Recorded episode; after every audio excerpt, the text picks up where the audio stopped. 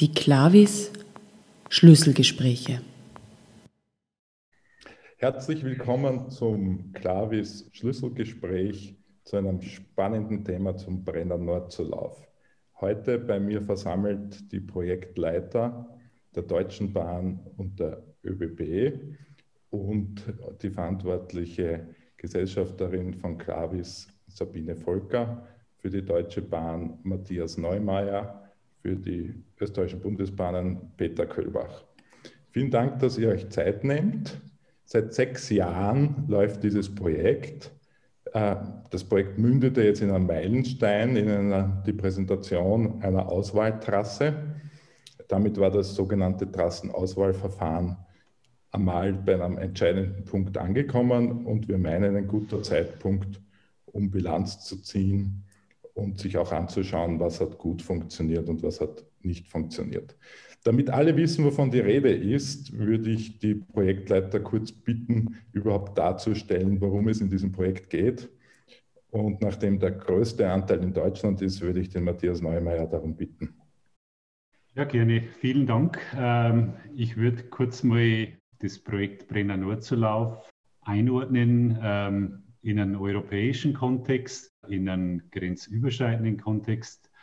Der Brenner Nurzerlauf ist ein Teilstück einer, eines Ausbaus einer, ähm, ja, eines Projekts, die, die, das notwendig ist für die Verkehrswende für den alpenquerenden Güterverkehr. Ja.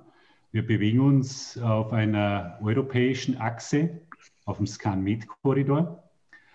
Und in den kommenden Jahren soll zwischen München und Verona durchgängig ein viergleisiges Bahnsystem entstehen.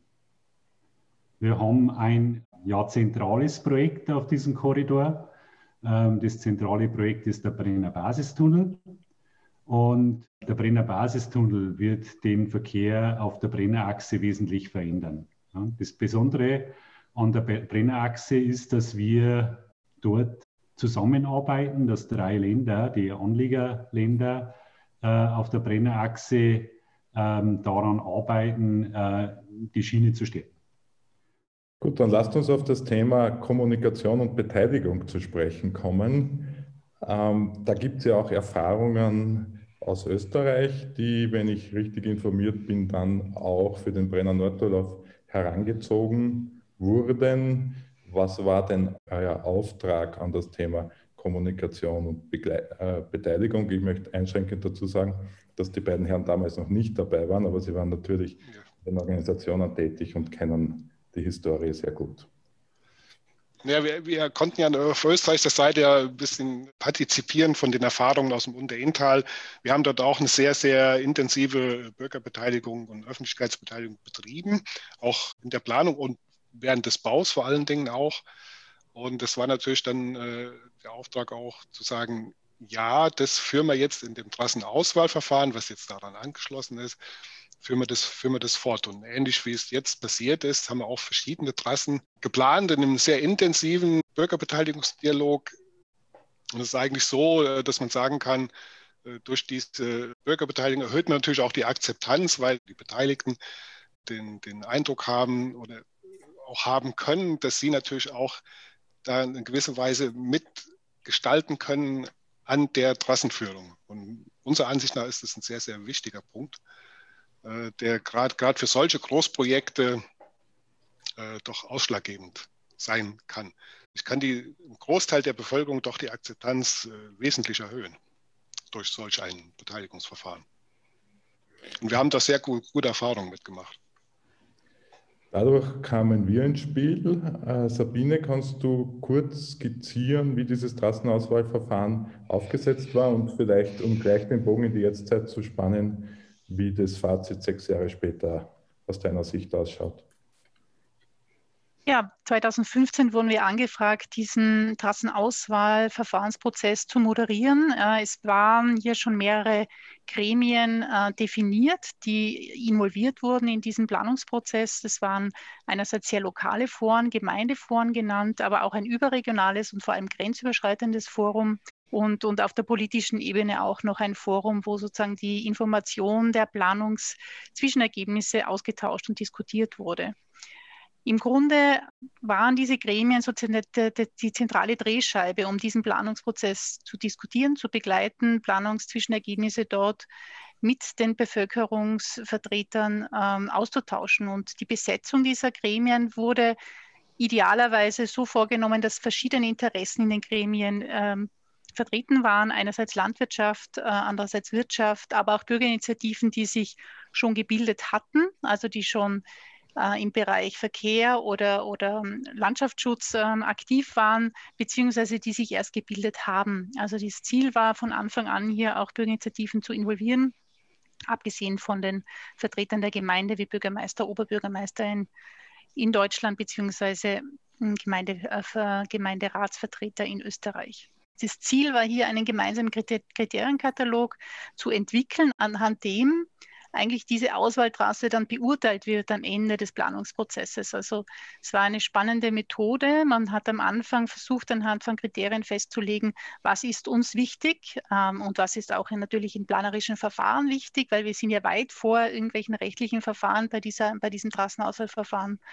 Und am Ende des Prozesses, da wo wir jetzt stehen, wurde die Auswahltrasse anhand dieser Kriterien ausgewählt ein sehr langer Planungsprozess, der aber eine Nachvollziehbarkeit eines Planungsprozesses äh, ermöglicht, indem jede Entscheidung, jede Zwischenentscheidung dokumentiert wurde und sichtbar gemacht wurde im Zuge der Kommunikation, also nicht nur innerhalb der Gremien, sondern auch für die breite Öffentlichkeit. Ich glaube, dass es das so in der Form äh, nicht sehr oft gibt. In Österreich hat man Erfahrungen dazu, in Deutschland, ich glaube, Matthias, bei euch ist es äh, fast äh, das erste Mal, dass man es so so einen Vorplanungsprozess in so einer hohen Beteiligungsform gestaltet hat. Genau. Es ist de facto so, dass das erste Mal äh, in der Form in Deutschland in dieser Intensität äh, ja, Anwendung gefunden hat. Aus den ja, Erfahrungen, die man in Deutschland äh, gesammelt hat, können wir feststellen, dass man Planung und Dialog eigentlich gar nicht mehr trennen kann. Und das war eigentlich auch bei uns jetzt, bei den Planungen zum Brenner Nordzulauf, der Ansatz, dass man äh, eigentlich vor Beginn der eigentlichen Planung äh, mit äh, ja, der Region, mit den Bürgern oder mit ausgesuchten Vertretern ja, Kriterien abstimmt. Du hast es ja genannt jetzt mit unserem Kriterienkatalog, der erarbeitet worden ist. Dieser Kriterienkatalog äh, ist erarbeitet und äh, ja, abgeschlossen worden, definiert worden, eigentlich vor Beginn der, der Planungen. Und der sollte mehr oder weniger die Grundlagen dann liefern, an welchen ja, Indikatoren, an welchen Messgrößen wir später eine Trasse bewerten, äh, welches äh, die, die Eingangsgrößen sind, wo wir am Schluss eine ja, quasi beste Trasse finden können. Die gewählte Form, wie gesagt, wir haben Neuland betreten, auch in Bezug auf die ja, Forenstruktur, auf die Dialogstruktur. Was ich genau. sehr spannend fand von der Moderation-Seite her, so einen wirklich sozusagen jedes Detail des Planungsprozesses mhm. mitzubekommen. Also man mhm. hat am Beginn, also ab, den Kriterienkatalog verabschiedet und dann hat man mal mhm. den ganzen Raum sich angeschaut, was gibt es da, was haben wir da für Raumwiderstände, äh, wo gibt es überhaupt Platz, äh, wo man was machen kann, wo gibt es Naturschutzgebiete, wo gibt es schon andere Planungen und hat diesen Raum einmal insgesamt erfasst und anhand dieser Erfassung hat man mal erste Versuche einer möglicher breiter Trassen, also Korridore hat man es genannt, zu zeichnen und ist sozusagen immer vom Großen immer mehr ins Detail gegangen. Also von diesen Korridortrassen ist man dann zu Grobtrassen gegangen und hat dann im Rahmen dieser Grobtrassen auch die Bevölkerung eingeladen, selbst noch mal mitzudenken, was könnten denn Sie für Grob, was haben Sie für Vorstellungen, was für Grobtrassen hier noch möglich wären. Und da hat man, ich glaube, über 110 Vorschläge geprüft und äh, man ging dann sozusagen von diesen Grobtrassen, die hat man alle einzeln untersucht und begründet, was man weiterverfolgt und was nicht und warum nicht. Das ist schon sehr, sehr, äh, sehr detailreich hier gearbeitet worden und sehr, sehr nachvollziehbar. Und dann hat man es wieder reduziert auf fünf Grobtrassen.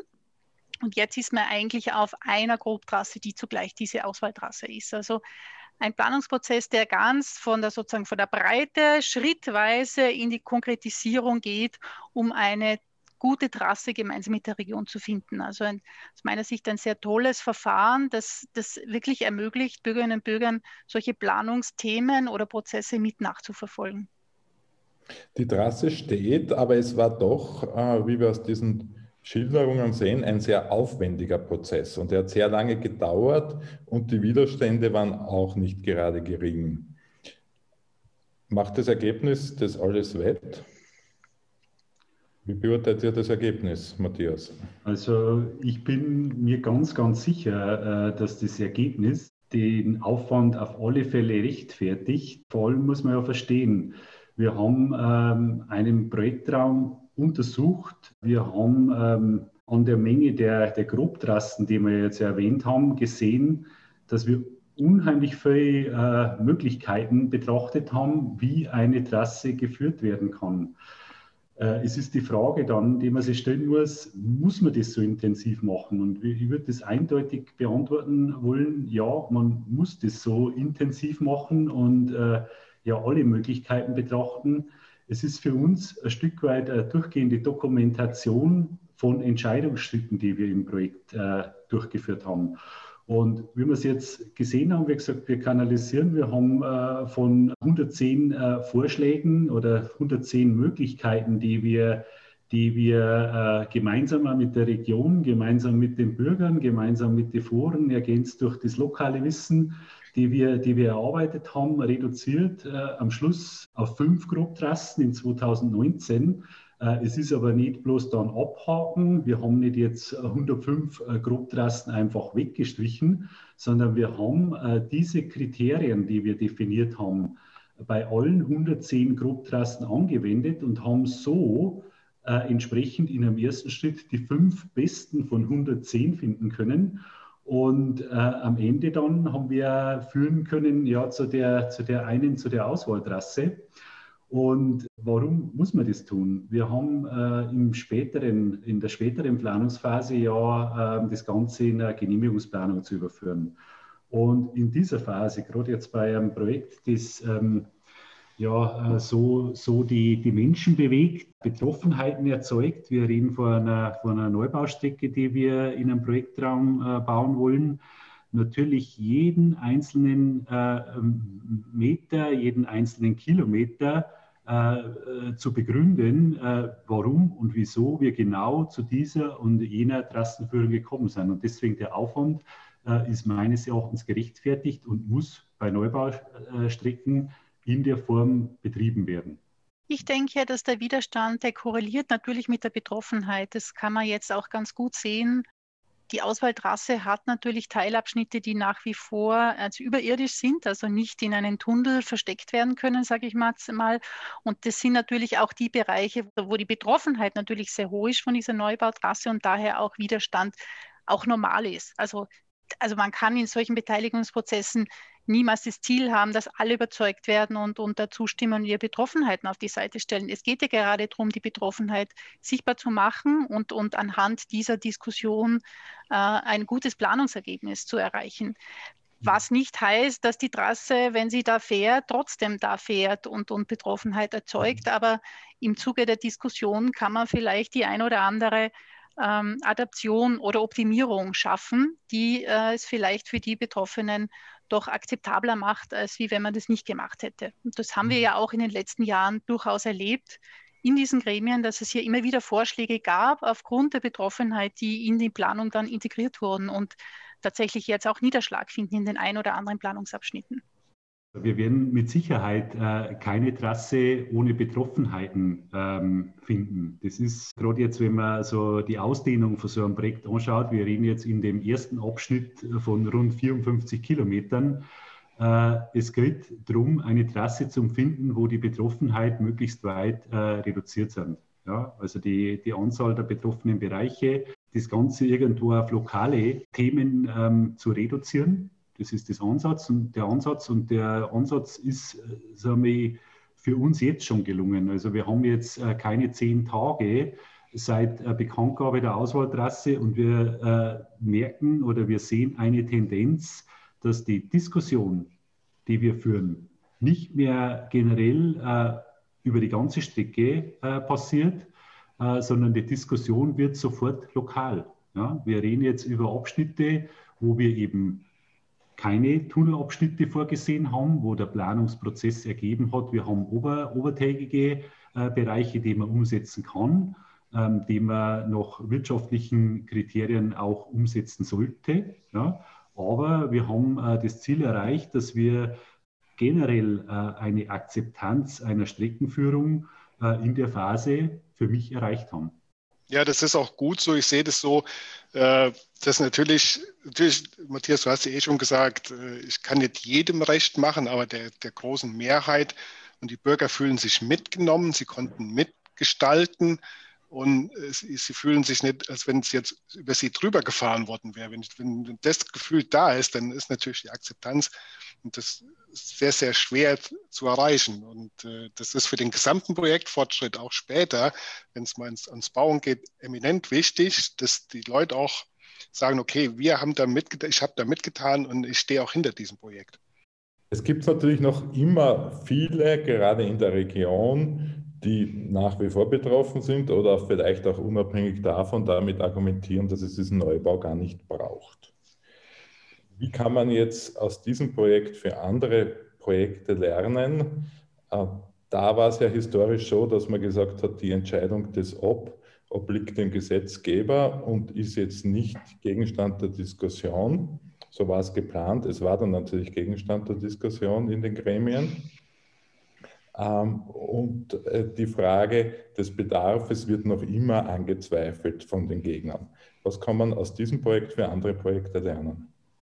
Ja, äh, du hast es ja schon gesagt, es ist äh, oder es wäre hilfreich für uns Projektdurchführende, für uns als Vorhabenträger, wenn dieser Rahmen klar vorgegeben ist, wenn hier wirklich der Projektauftrag so weit zementiert und so weit gefestigt ist, dass wir nicht um das äh, Ob reden, sondern nur um das Wie. Ja?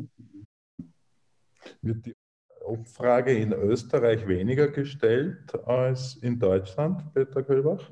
Also das wird schon weniger gestellt. Ich meine, wir haben im Unterinntal, also im Tiroler Unterinntal, diese Transitproblematik mit äh, mittlerweile 2,3 oder sogar 2,4 Millionen LKWs über den Brenner fahren. Das hat sich auch während der Corona-Pandemie nur ganz kurzzeitig mal ist es mal eingebrochen. Wir sind jetzt wieder auf dem Stand, ich äh, glaube vor 2018, also sprich 2,4 Millionen Lkw-Fahrten und äh, das ist natürlich eine Chance auch für die Bahn, damit dies, diese äh, Transitbelastung äh, reduziert wird. Ich meine, es ist so, das Tiroler Unterintal ist, Unterintal ist Luftsanierungsgebiet. Und äh, alles, was ich da an, an, CO2, an Schadstoffen einspare, ist natürlich ein Gewinn für die Bevölkerung. Muss man ganz klar so sehen. Jetzt haben wir dennoch massiven Widerstand. Erst am vergangenen Wochenende gab es wieder eine Protestaktion.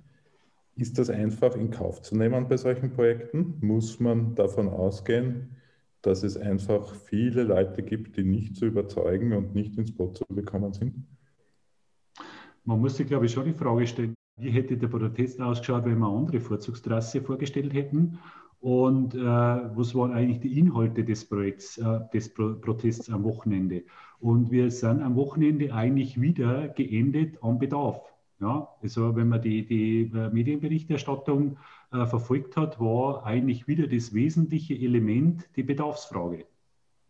So heißen, wir haben zwar jetzt ein klares Bekenntnis äh, aus der deutschen Verkehrspolitik. Äh, dieser Punkt ist aber immer noch offen. Und den Punkt, wenn der geklärt ist, glaube ich, werden wir, denke ich, schon ein Kippen, ein Kippen in der Öffentlichkeit äh, wahrnehmen können.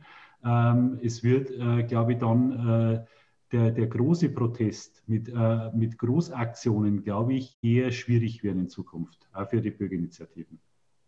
Wenn ich das jetzt umformuliere, dass die Bedarfsfrage für viele noch, oder für Einzelne noch immer nicht geklärt ist, dann heißt das im Umkehrschluss, dass der Nutzen nicht allen klar ist. Wie kann der Nutzen für alle klar gemacht werden und wie funktioniert eine solche Nutzenkommunikation erfolgreich? Ja, wenn ich jetzt aus den Erfahrungen äh, nochmal zurückblicke, nochmal äh, auf den ersten Abschnitt, die NBS und der Intal 2012 in Betrieb gegangen.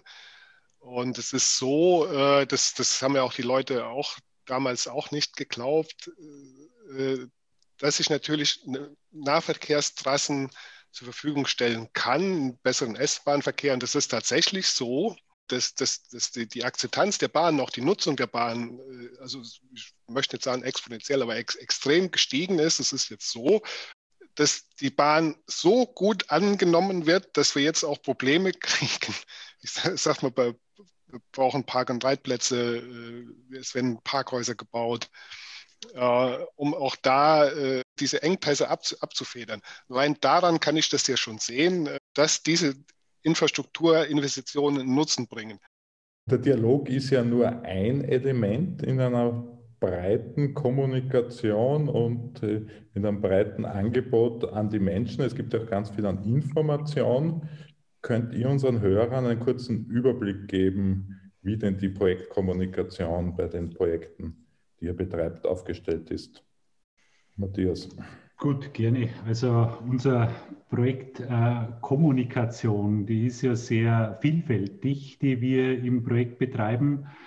Wie gesagt, zur, ja, zum Trassenauswahlverfahren haben wir äh, eine Gremienstruktur aufgelegt oder aufgearbeitet, äh, wo wir in ähm, ja, Foren, in einer Forenarbeit gemeinsam mit Forenmitgliedern ähm, ja, die wesentlichen Planungsschritte, die Details, den Kriterienkatalog äh, und so weiter und so fort abgestimmt haben, wo wir regelmäßig berichten über die Planungsfortschritte. Aber das ist ja nur ein Anteil der Kommunikation. Wir haben ähm, natürlich Standard eine recht umfangreiche Projekt-Homepage, wo wir Planungsergebnisse jeweils informieren beim nächsten Planungsschritt, ähm, wo wir die zum Beispiel jetzt auch die Unterlagen ablegen, die erarbeitet worden sind für, das, äh, für, das Bewertungs-, für die Bewertungsmethode. Wir haben ein Infobüro ähm, in Rosenheim eingerichtet, wo wir Sprechstunden anbieten, das regulär äh, zweimal wöchentlich geöffnet ist, äh, wo wir ähm, den 1 zu 1 Dialog anbieten. Das ist ganz wichtig, momentan natürlich eingeschränkt durch die Pandemiesituation ist das äh, Infobüro nicht geöffnet, wird aber so schnell als möglich wieder geöffnet, wenn es die Situation zulässt. Wir bieten Informationsveranstaltungen an, zum Beispiel auch äh, Themen zum übergeordneten Nutzen. Ja? Was ist der übergeordnete Nutzen? Wir haben als Beispiel Referenten aus dem Verkehrsbereich gewinnen können die, also die erklären, wie äh, Güterverkehr funktioniert, wie zum Beispiel eine rollende Landstraße funktioniert, wie die Entwicklungen, wie die, sagen wir, der, der, der weitere Ausblick ist. Wir haben natürlich eine zielgerichtete Kommunikation in Richtung der Politik, wo wir Referenten aus der Politik gewinnen können, äh, Statements abzugeben zu aktuellen Entwicklungen, äh, zu Entwicklungen aus der Verkehrspolitik, aber auch natürlich zu äh, Entwicklungen aus unserer Projektplanung, ja, wo ähm, hier äh, einfach auch ein Stimmungsbild aus der politischen Landschaft abgegriffen werden kann. Wir haben jetzt als Besonderheit pandemiebedingt äh, äh, eine Lösung äh, gesucht und gefunden, wie wir unsere Infomärkte, die wir veranstaltet haben, auch digital umsetzen können. Äh, wir haben in oder zu wesentlichen Schritten im Projekt äh, eine ganz breit angelegte Information der Bürger ähm, durchgeführt. Das haben wir in, mittels Infomärkten gemacht. Also wir haben da eine Reichweite gehabt äh, in 2019 von ja, rund 3500 äh, Bürgerinnen und Bürger, die den, die Infomärkte, die wir angeboten haben, äh, besucht haben. Jetzt äh, haben wir das Ganze umgelegt äh, virtuell, in einem virtuellen Infomarkt, wo wir zum einen einmal ja, die Ergebnisse äh, des Trastenauswahlverfahrens äh, erklären, zum anderen auch die Möglichkeit bieten, einfach angepasster Situation, ähm, dass die Bürger Fragen stellen können. Wir haben die Möglichkeit, dass äh, hier schriftlich Fragen äh, aus, der, aus dem virtuellen Infomarkt äh, ja, äh, gestellt werden können. Und wir werden jede einzelne Frage schriftlich beantworten. Ich möchte auf einen Aspekt zu sprechen kommen, weil es doch ein sehr großer Aufwand ist. Und in den Medien, über die wir vielleicht noch zu wenig oder gar nicht gesprochen haben, reicht es dann auf der anderen Seite schon, wenn sich ein Bürger mit einer Stopptafel vor einen Baum stellt äh, und sagt hier nicht und er ist flächendeckend in den Medien vertreten. Wie geht man damit um? Wie empfindet man das und was setzt man dem entgegen?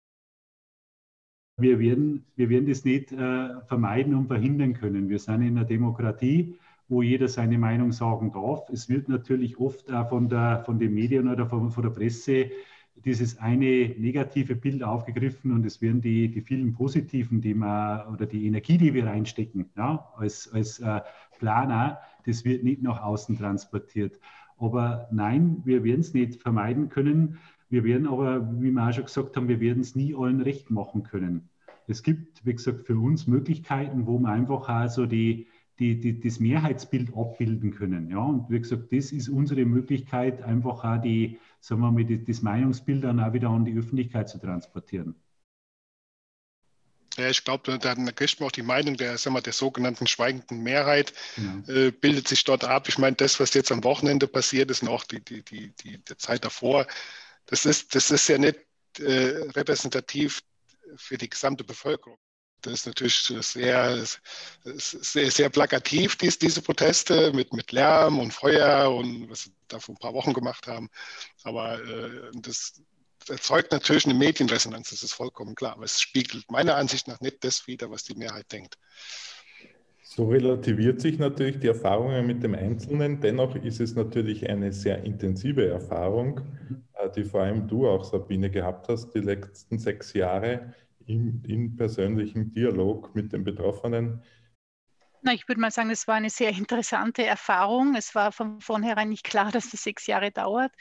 Aber äh, wir haben dort natürlich auch im Dialog Höhen und Tiefen äh, gemeinsam erlebt in diesen Gremien. Es gab dort sehr kritische Situationen, wo es notwendig war, die Akteure hm, im Gremium zu halten, sage ich mal, im Diskurs zu halten. Es war manchmal notwendig, äh, darauf zu achten, dass die Gesprächskultur nicht äh, ähm, ausartet in, in gegenseitige Anschuldigungen. Also diese, aber das ist, glaube ich, normal in solchen Situationen und, und das ist auch die Aufgabe des, der, der Moderation, hier darauf zu achten, dass der Diskurs und der Dialog trotz unterschiedlicher Interessen, und es war ja so aufgesetzt, dass unterschiedliche Interessen in den Gremien sitzen und sich dort artikulieren können, dass dieser Dialog eben trotz dieser Situation möglich ist, äh, aufrecht bleibt und der Austausch passiert. Und ich finde es sehr schön, wenn ich jetzt gerade in die letzte Runde in den Foren denke, dass es uns gelungen ist, hier im Prinzip mit denselben Personen. Das muss man jetzt auch mal dazu sagen, dass Bürgerinnen und Bürger hier sechs Jahre lang auch Zeit investiert haben, um hier mitzugestalten und regelmäßig bei diesen Voransitzungen dabei waren. Also, dass es gelungen ist, mit diesen Akteuren äh, und mit den Vertreterinnen der Gemeinden vor Ort hier so einen langen Dialog mit über 23 Voransitzungen zu gestalten und immer in einer konstruktiven Art und Weise ähm, die Zwischenergebnisse der Planung zu reflektieren, auszutauschen, in Frage zu stellen, neu zu erklären, äh, zu überarbeiten. Also ich fand es eigentlich ein sehr, einen sehr, sehr fruchtbringenden Dialog, der Höhen und Tiefen hat, wie halt in vielen Beziehungen auch. Also da gibt es mal Tiefpunkte und dann gibt es wieder Höhepunkte. Aber es ist äh, an und für sich ein sehr kontinuierlicher Dialog und es ist sicher hilfreich, wenn die Akteure einerseits auf der Seite der Bürgerinnen und Bürger gleich bleibt und sich nicht sehr oft verändert. Das ist, glaube ich, ein wichtiger Punkt, weil sonst geht da immer so viel Vorwissen verloren. Aber auch wenn die sozusagen die Akteure der, der Vorhabensträger, also Projektleitungen, sich nicht sehr häufig wechseln. Es gab zwischendurch mal einen Projektleiterwechsel, aber der konnte sehr gut, der wurde sehr gut übergeben und, und das hat auch gar nicht, gar keine Irritationen hervorgerufen. Wenn das zu oft stattfinden würde, wäre das schädlich, glaube ich, für den Dialog. Also da braucht es schon Personen, die man angreifen kann und die auch stabil und immer da sind und nicht ständig wechseln. Das war, glaube ich, echt ein wichtiger Punkt mhm. für, für diese für diese äh, Arbeit. Und was, glaube ich, extrem wichtig war, war die Transparenz. Also es wurden alle Diskussionen dokumentiert, ähm, auch die unterschiedlichen Statements dokumentiert und es wurde alles an der Website veröffentlicht. Und das zeigt aus meiner Sicht schon von einer hohen Qualität, dass man diese Dinge nicht dann im Kämmerchen macht, sondern wirklich auch öffentlich nachlesbar für alle die dann interessiert sind, was sich hier in den Foren entwickelt. Und wir haben auch immer wieder Anfragen bekommen zu verschiedenen Protokollergebnissen von anderen Personen. Das zeigt, dass das sehr gerne genutzt wurde und hier sehr gerne nachgelesen wurde, was in diesen Foren passiert und was hier diskutiert wird. Also ich fand es eine sehr bereichernde und sehr tolle Erfahrung und es hat mich sehr gefreut, da dabei zu sein und hier äh, diese Gruppe oder diese Gruppen zu begleiten.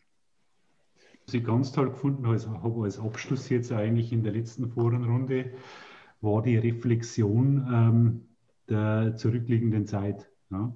Und was wirklich äh, toll war oder was sehr interessant war, ist äh, zum einen, ähm, dass ähm, schon festgestellt wurde, dass die Lösung, die jetzt gefunden worden ist, ähm, das Maximale und das Beste ist, zum einen.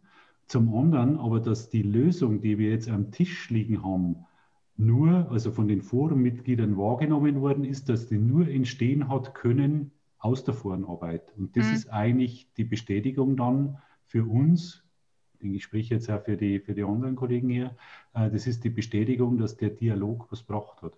Mhm. Dass der notwendig war und dass er erfolgreich war. Ja, genau, das, da kann ich mich anschließen, ja, absolut.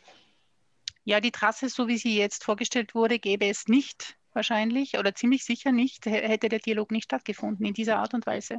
Genau.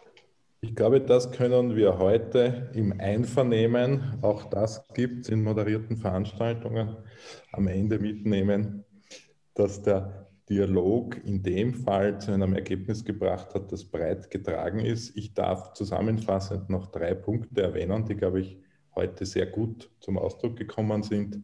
Das eine ist diese enorme Bedeutung der Nutzenkommunikation. Wenn der Bedarf angezweifelt wird, ist es schwer, diesen Nutzen zu kommunizieren. Und da wird man immer wieder zurückgeworfen auf die Frage, ob es das überhaupt braucht.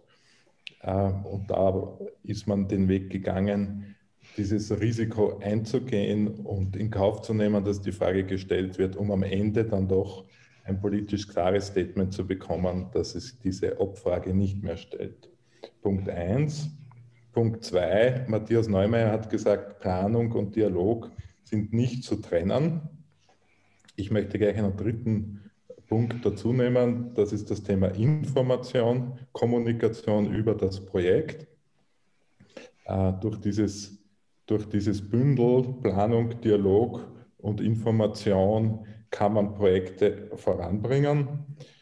Und, und, und das ist der Punkt 3, unter der Prämisse von Kontinuität und Transparenz, das was Sabine Volker jetzt noch im Anschluss gesagt hat, um am Ende dann zu einem Ergebnis zu kommen, wo die Beteiligten das Gefühl gehabt haben, das haben wir gemeinsam gemacht und die dann auch jenes Statement äh, unterstreichen, das heute von euch gekommen ist, Matthias und Peter.